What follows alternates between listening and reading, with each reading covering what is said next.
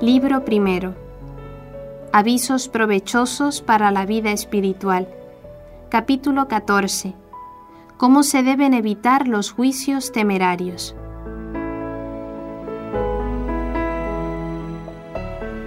Ocúpate de ti mismo y no te cuides de censurar los hechos de los otros, porque juzgando a los demás el hombre se cansa inútilmente, yerra con frecuencia y fácilmente peca, mientras que de juzgarse a sí mismo siempre reporta algún provecho.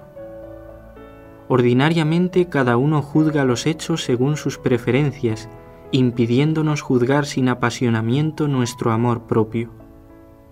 Si Dios fuese el único objeto de nuestros deseos, no nos turbarían tan fácilmente las contradicciones de nuestro natural. Pero muchas veces vive oculto en nuestro interior o nos viene de fuera algo que nos arrastra en pos de sí.